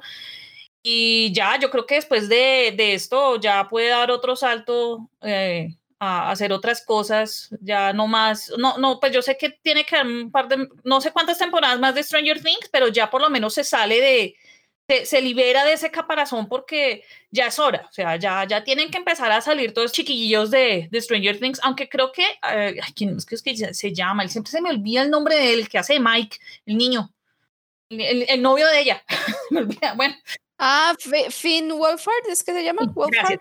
Él, por ejemplo, ya, ya lo logró, o sea, ya lo hizo, ya, ya salió en It, es ya, pues en teoría era este año, pero bueno, el otro año Ghostbusters, tiene su, su banda, o sea, ya está haciendo otras cosas y yo creo que eh, esta película de Nola Holmes pues es como la catapulta que necesitaba Millie para, para salir de eso, ¿no? De que ya no, ella ya no es Eleven, ya puede hacer otras cosas, ¿sí? Entonces, sí, es una muy buena película eh, para pasar, para pasarlo, para pasar un buen rato y es para verla en familia en realidad. Entonces, como para, para que aprovechen y, y disfruten de un, de un, buen rato en, en casa viéndola con, con, su familia. Sí. O pueden buscar otra cosa. o, o se repiten las de Downey Jr. O pueden, o, pueden ver, o pueden ver las tres primeras temporadas de Sherlock de la BBC, las tres primeras. Hablando, hablando, hablando de cosas y así como pregunta casual, apostemos o no apostemos, como cuándo creen ustedes que vamos a tener la tercera de Downey Jr. y Jude Law, porque It's been 87 years. No, pero pues, que ellos ya habían anunciado fecha, pero pues como cosa novedosa, pandemia, eh, ah, ¿verdad? Sí, yo sé que todas estas cuestiones de la pandemia y eso pues ha corrido todo, como todo, pero esa película ya, ya le habían definido fecha de estreno y en teoría saldría el próximo año, en teoría. Pero como todo lo que ha ocurrido gracias a la pandemia, todo se ha ocurrido, entonces, ¡ah! ni idea. Entonces, eh, bueno, sí, hagamos una apuesta. No creo que salga para el 2021. Nada lo digo. 2025. Ah. no, esto no es Avatar. esto no es Avatar. Ah, verdad. No, no, no. Yo digo que 2022. 2023. No, 2023. El otro año no, poco y nada van a poder hacer los estudios y mientras graban. 2023, digo yo. Ok, listo. Ok, ok. 2023 suena Hablamos, hablamos entonces del tema cuando salga el primer tráiler de esa película. listo, listo, listo. Vale.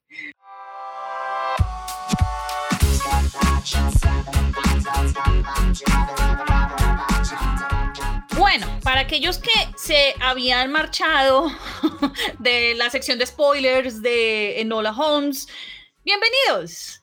Hemos regresado en vista de que eh, en el último episodio, sin querer queriendo, hicimos un experimento eh, y nos funcionó. Eh, quisimos crear una nueva sección dentro de nuestro podcast que simplemente se va a llamar la pregunta geek, porque así de originales somos. Entonces, esta semana, no, pues sería chévere como que cada una compartiera una opinión no popular de película eh, todo surgió, esto surgió básicamente porque esta semana vi un tweet precisamente sobre el tema, yo hice un comentario y tuve como bastantes likes, o bueno, sí, uno que otro like, y por ahí me escribieron y me pareció como chévere que, que compartiéramos esto en, en, nuestro podcast. Entonces, no sé quién quiera, quién quiera arrancar con una opinión no popular de alguna película o de películas. A ver, creo que tengo que pensarla, pero si quieren darle ustedes. Pues yo tengo una, pero no es una película, no es una película muy geek, ¿no? Es una película, pero... Ah, no importa, no importa. A mí me parece que en Titanic no está mal que muriera Jack. O Esa sea, es- no, no pasa nada. Yo sé que todo el mundo es como, ah, se podían salvar los dos. ¿Really? O sea, esa relación, pues esa relación no tenía mucho futuro, si lo pensábamos. O sea, fue un asunto como el rush, la adrenalina, no sé, como el thrill cuando uno conoce a alguien y, sí, no sé, las Sí. circunstancias, estamos en un barco, pero eso no iba para ningún lado. Entonces, pues, Sí, eso fue ¿Ves? puro amor de verano. sí, no sé, no sé. Amor de verano. No, no ¿Verano? sufro, no sufro con esa muerte. A ver. Estoy echándole cabeza. Creo que, creo que mi, mi, mi opinión impopular, más impopular generalmente es que Blade Runner la primera es aburrida. ¿Por qué? Porque cuando la vi la primera vez me quedé dormida. Literal. Me quedé dormida. Fue como, me desperté, ya se había acabado de ver un te, te dormiste y yo, sí, no, no me llamó la atención, amigas, no, lo siento. Eh, y ya después la, la volví a Yo ver, me quedé pero igual dormida- yo me quedé dormida con la otra. con la... con- ah, no, la nueva también, o sea, en general, Pero en general. yo las tengo mejor. Yo me A quedé dormida en la segunda, sí, igual que ustedes, pero es que yo me quedé dormida en la función de prensa. Bajarse, no. Pero no, no, no, es que- ok, ok, hay que, hay, que, hay que ofrecer un contexto de la situación. La función Ajá, de ajá. prensa era en una sala aquí en Bogotá, al norte, como a las... Nos habían citado que para las 8 de la noche. Ese día yo tuve que trabajar, eh, yo estaba trabajando en, en, en en un medio, en, en una revista en ese momento, y yo estuve trabajando como hasta las siete y media de la noche. O sea, yo estaba con la carga laboral hasta el tope. De, ahí- y como yo trabajo desde casa, salí de aquí básicamente con celular en mano, siguiendo trabajando. Llegué allá casi trabajando en mi celular. Eh, no había descansado para nada. Y en tope de eso, no empezamos a las 8, sino casi a las 10 de la noche. Clásica. La película es larga. Eh, la sala de teatro en la que nos, nos, nos invitaron, o pues estábamos convocados, la pantalla era oscura. Por cuestiones de seguridad, a veces hacen eso, que no ponen, o sea, para aquello que, por a- a- aquel personaje que le guste grabar y piratear, ok. A veces las distribuidoras, pues, ponen un- como filtros o ponen cosas para, para proteger el material. Y la usaban precisa, precisamente para Blade Runner, eh, habían, habían puesto como una capa de seguridad y era como oscura. Sí. Pues lo siento, yo llegué a un punto y me, me, me foqué. O sea, fue una vaina como de 20 minutos, fue un power nap de 20 minutos extraño, pero cuando me desperté, obviamente me desperté y era como no entiendo un carajo la película, qué horror. ¿Qué está pasando? ¿Qué pasa?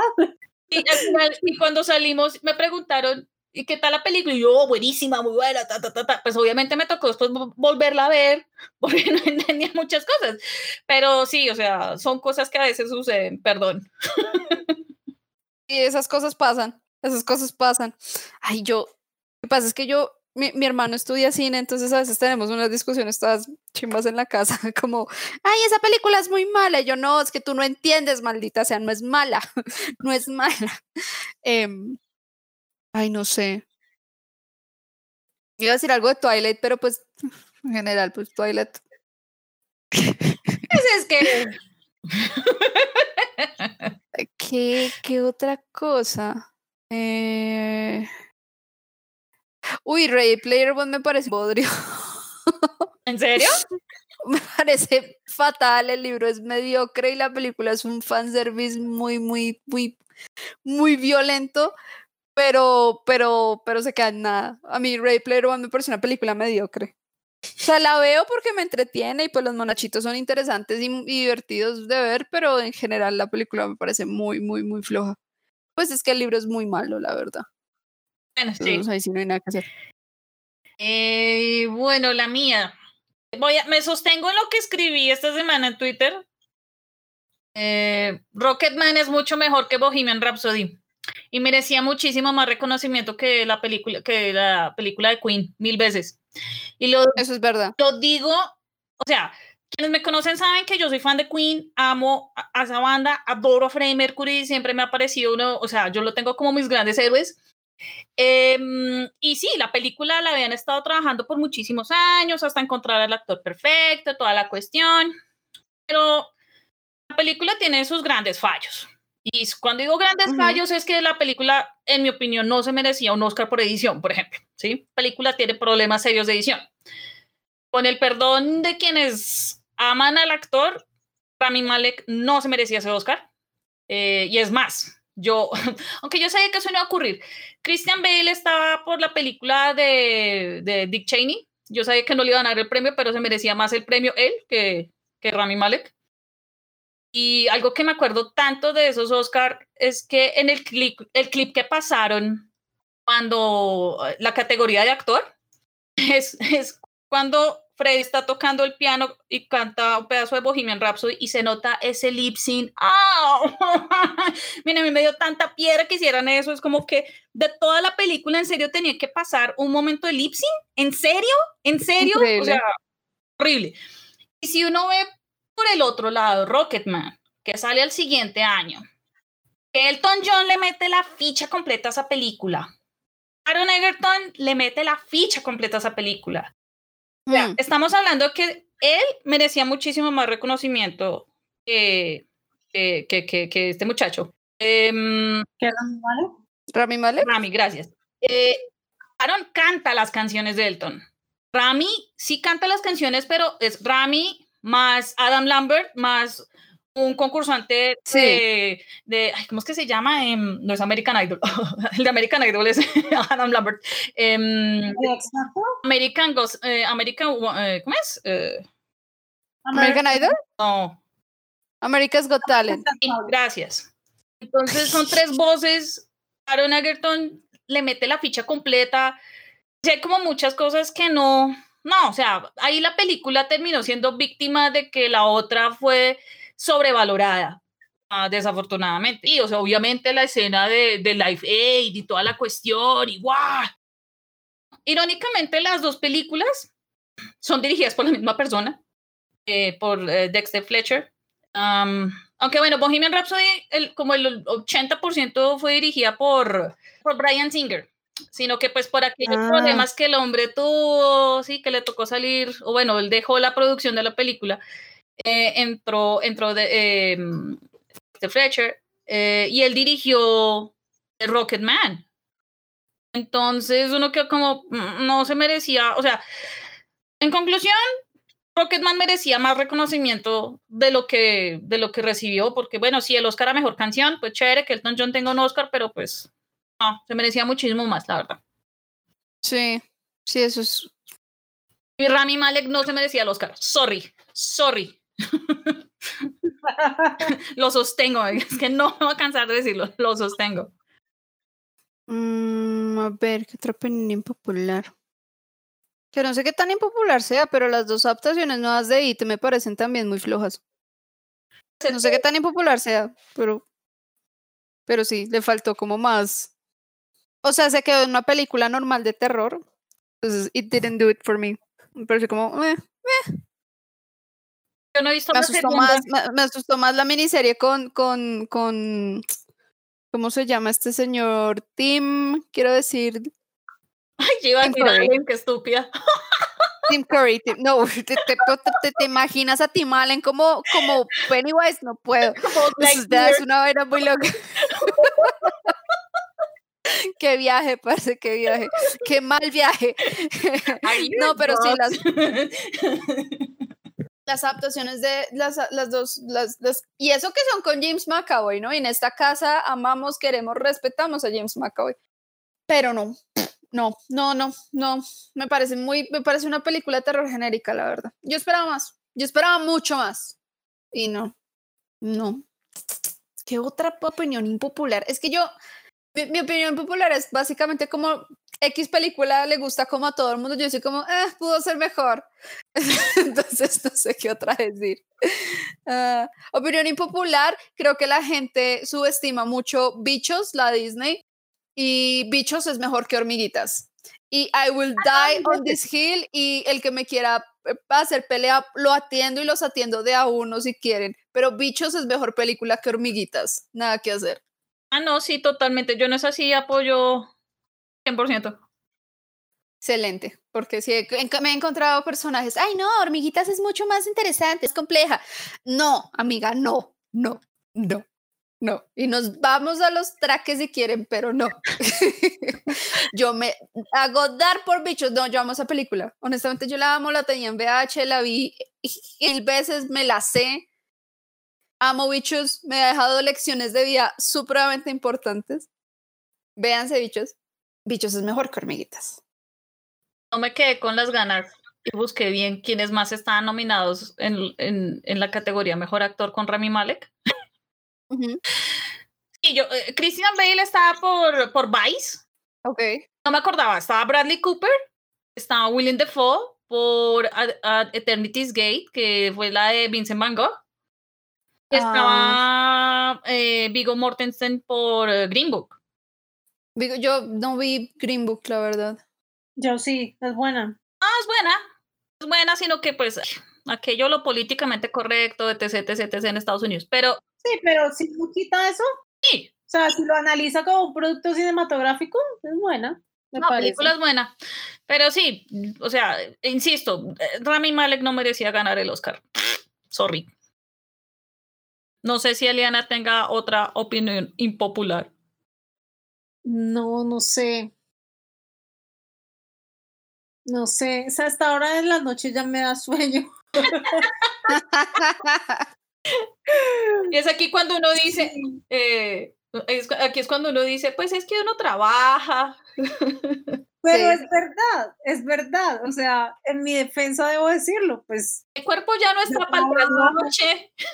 Tengo que madrugar, estuve en reuniones todo el día, entonces ustedes perdonarán. Sí, no, total. Seguramente tengo otras opiniones impopulares, pero en este momento. No, y estoy segura que cada una tiene millones, millones, millones. Nos podemos quedar aquí mil horas hablando de eso y hacer hasta como cuatro podcasts de solo esto. Exactamente. Bueno, eh, yo creo que podemos ir cerrando ya, ¿no? Sí, me parece. Me parece muy bien. Más grande. A ver si puedo. Bueno, eh, no podemos irnos, por supuesto, sin recordarles que nos pueden escuchar y seguir en, en diferentes plataformas como Anchor.fm, Spotify y Google Podcast. Um, también nos pueden encontrar en internet, en nuestra página en evoluciongeek.com y en nuestras redes sociales en arroba evoluciongeek, tanto en Twitter como en Instagram. Entonces, antes de que Eliana se nos quede dormida frente al micrófono, Mafe, ¿dónde te pueden encontrar a ti en redes sociales? Eh, jóvenes, me pueden encontrar en Twitter e Instagram como Alpacalipso, Alpacalipso con doble P y el Calipso con Y. Entonces, por allá los espero. Yo no hago, digo muchas cosas. Últimamente el, el timeline en Twitter es más que nada K-pop. Entonces, si me aguantan eso, de pronto hay más cosas. No prometo nada, pero soy chévere. Síganme. Ah. Eliana. Chévere, lo prometo. ¿Y Eliana, dónde te podemos encontrar a ti? Eh, me encuentran en arroba Eliana Roth, en Twitter y en Facebook. Eh, Twitter y Facebook. Sí, ya olvidada. Aunque de hecho sí, si ustedes me buscan como arroba Eliana Roth en Facebook, voy a aparecer de todas maneras porque ese es como mi, mi nickname. Eh, pero pues gente, no, no, no, no agrego personas a menos que las conozca eh, en el mundo real, entonces no, no me busquen ahí. Pero sí me pueden buscar en Twitter y en Instagram. Sí. Y ahí a la orden. Bueno, y yo soy Tata Rodríguez y me pueden encontrar en Twitter e Instagram como arroba tata-el piso Colombia. Como siempre, muchas gracias por escucharnos y acompañarnos en nuestro podcast. Nos vemos y nos escuchamos en el próximo episodio del podcast de Evolución Geek. Cuídense mucho. Bye. Adiós.